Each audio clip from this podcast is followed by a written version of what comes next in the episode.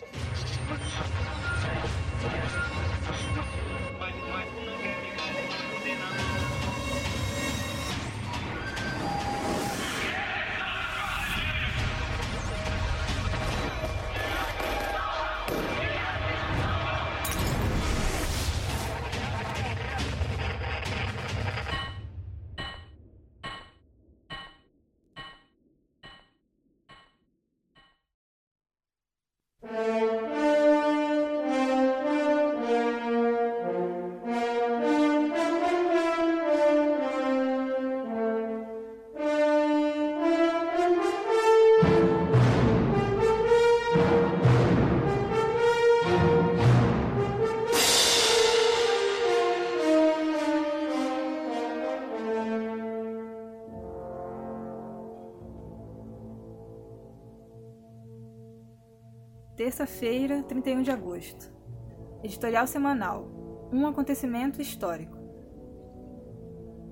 Após 20 anos de uma guerra suja que não recuou ante nenhuma atrocidade, violações, torturas, assassinatos, bombardeio contra civis e outros crimes de lesa humanidade, os Estados Unidos e seus sócios minoritários, como de outras vezes na história mundial recente, foram escorraçados do Afeganistão. A saída, dita planejada, se assemelhou muito mais a uma debandada. Como ocorrera outrora no Vietnã, as hordas do imperialismo e seus lacaios se engalfinharam para escapar do país em desespero enquanto havia tempo. Quão distante parece aquele dia em que um arrogante George W. Bush declarou, com ares imperiais, que todas as nações deveriam decidir se estão conosco ou com os terroristas. Aqui se cumpriram mais uma vez duas afirmações do presidente Mao, que comprovaram ser de grande abrangência histórica. A de que a lógica do imperialismo é criar distúrbios e fracassar, e de que o imperialismo é um tigre de papel. A verdade inelutável é que a resistência nacional afegã colocou o imperialismo yankee e os seus lacaios de joelhos. Este é o prisma decisivo sob o qual os recentes acontecimentos devem ser interpretados. Seguidores de Goebbels, os jornalistas a soldo da OTAN, tentam pintar a saída do invasor como uma desgraça que se abateu sobre o país ocupado. As centenas de prisões clandestinas e câmaras de tortura mantidas pela coalizão de agressores, inclusive nas próprias dependências do agora icônico aeroporto de Cabu, seriam salvaguardas da liberdade? A corrupção generalizada do governo títere, formada por toda sorte de espiões, delatores e carrascos do seu próprio povo, é agora modelo de probidade? Afinal, se tudo estava bem no Afeganistão, coalhado de tropas invasoras, como se explica a derrota destas forças no curso de uma guerra prolongada? Teria sido possível aos talibãs e a outros atores da resistência tomar o poder sem contar com o efetivo apoio popular para tal? De onde saíram, afinal, as legiões de combatentes que integram as fileiras desta força, se não do volumoso campesinato e massas de estudantes?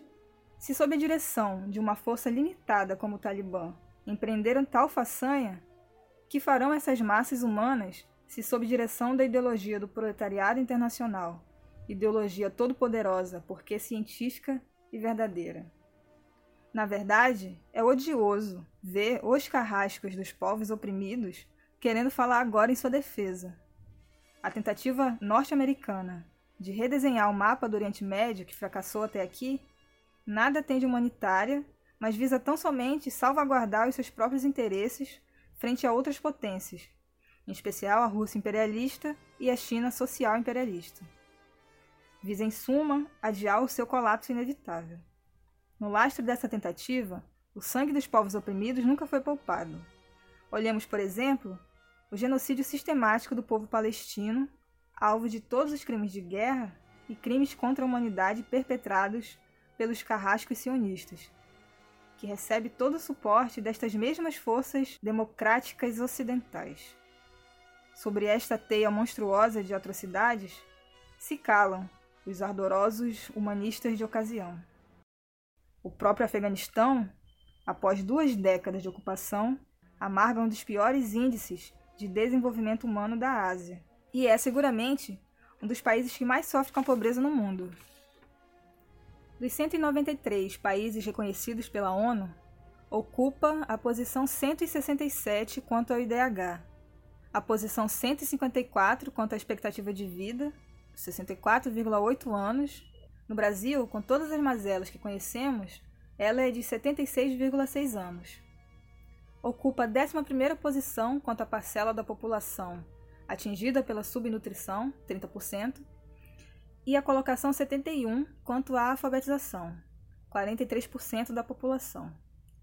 Este é o saldo dos trilhões de dólares e yankees torrados na dita reconstrução do país, drenados pelas milhares de ONGs norte-americanas e europeias que amealharam fortunas explorando a pobreza e a mão de obra quase gratuita dos afegãos e pelas autoridades títeres. Neste mar de miséria e de guerras sem fim, as mulheres não podem ter uma vida digna. Como seria possível que todo um país padecesse, mas suas mulheres progredissem? Isto é uma impossibilidade prática e um absurdo por definição. Além disso, sabemos bem qual posição ocupam as mulheres em geral no interior da sociedade imperialista burguesa. Elas recebem os piores salários, são submetidas às piores relações de trabalho e arcam com toda a responsabilidade da educação das crianças e dos cuidados dos idosos e enfermos. Isto é particularmente agudo no caso das massas de imigrantes, tratadas com ódio e desprezo no seio dos países imperialistas. Quanto ao aspecto estritamente cultural, a fotógrafa yemenita Bushra Amutayakel, em recente entrevista à BBC, protestou contra o uso da sua série Mãe, Filha e Boneca, em que fotografou a sua filha e a si de burca como peça de propaganda do Ocidente. Ela disse, aspas, Não estamos focando nos reais problemas. Sempre se diz às mulheres o que fazer, para usar o hijab ou tirá-lo, ser magra, ser jovem. Deixe-nos em paz. Veja o que é a indústria de maquiagem e a do bem-estar. Os bilhões de dólares que circulam aí. As mulheres passam por cirurgias plásticas e morrem de fome para ficarem magras. Essa também é uma forma de opressão. Fecha aspas. Sobre o futuro do povo afegão e das mulheres em particular, a sua emancipação só poderá ser obra da sua ação mesma. Nenhum povo pode se libertar pela tutela de outro. Esta visão, aliás, pressupõe a existência de povos superiores e inferiores. É a podre ideologia do colonialismo, embrulhada em linguagem contemporânea. É necessário que a heróica guerra de libertação nacional se transforme em uma revolução de nova democracia ininterrupta ao socialismo, fundamental para liquidar a base econômica dos senhores da guerra que oprime as massas populares afegãs. Sem esta revolução, a vitória contra o agressor será assambarcada por um ínfimo número de elementos feudais burocráticos, que farão o jogo de uma ou outra potência de novo a esta tarefa, já não se pode contar com as antigas forças, empenhadas na causa estritamente nacional, que até aqui foram potenciais aliadas do proletariado, mas pode e deve ser cumprida desde que o proletariado e o campesinato daquele heróico país se organizem firmemente numa frente única revolucionária sob direção daquele primeiro, através de seu partido comunista e que atraia para o seu lado a pequena burguesia e a incipiente burguesia nacional, média burguesia. A expulsão do invasor Yankee e seus lacaios da OTAN no Afeganistão gera condições mais propícias e não menos para o cumprimento daquela tarefa pendente. É, ao mesmo tempo, uma incalculável contribuição, um inestimável encorajamento para a luta anti-imperialista nos quatro cantos do mundo. Ela comprova a extraordinária época histórica a nova época de revoluções que está se abrindo em meio à nova era desbravada pela grande Revolução Socialista de outubro de 1917, época na qual, decompondo-se formidavelmente, o imperialismo já não tem as mesmas bases de outrora para lançar suas guerras de agressão e obter êxito facilmente. Época em que o custo de seus projetos coloniais genocidas é demasiado caro porque crescentemente insustentável do ponto de vista político e, no entanto, cada vez mais necessários economicamente para assegurar sua sobrevida.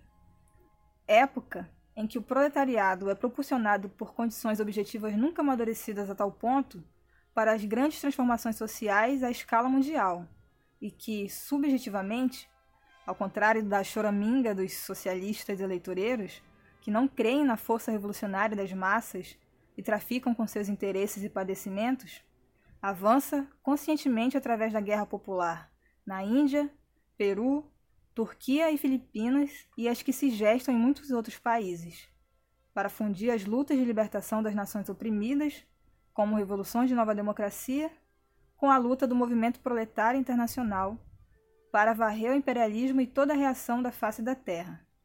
Enfim, por isso, época de grandes tormentas mundiais, na qual o mundo já entrou e na qual a tendência principal, histórica e política é a Revolução Proletária Mundial.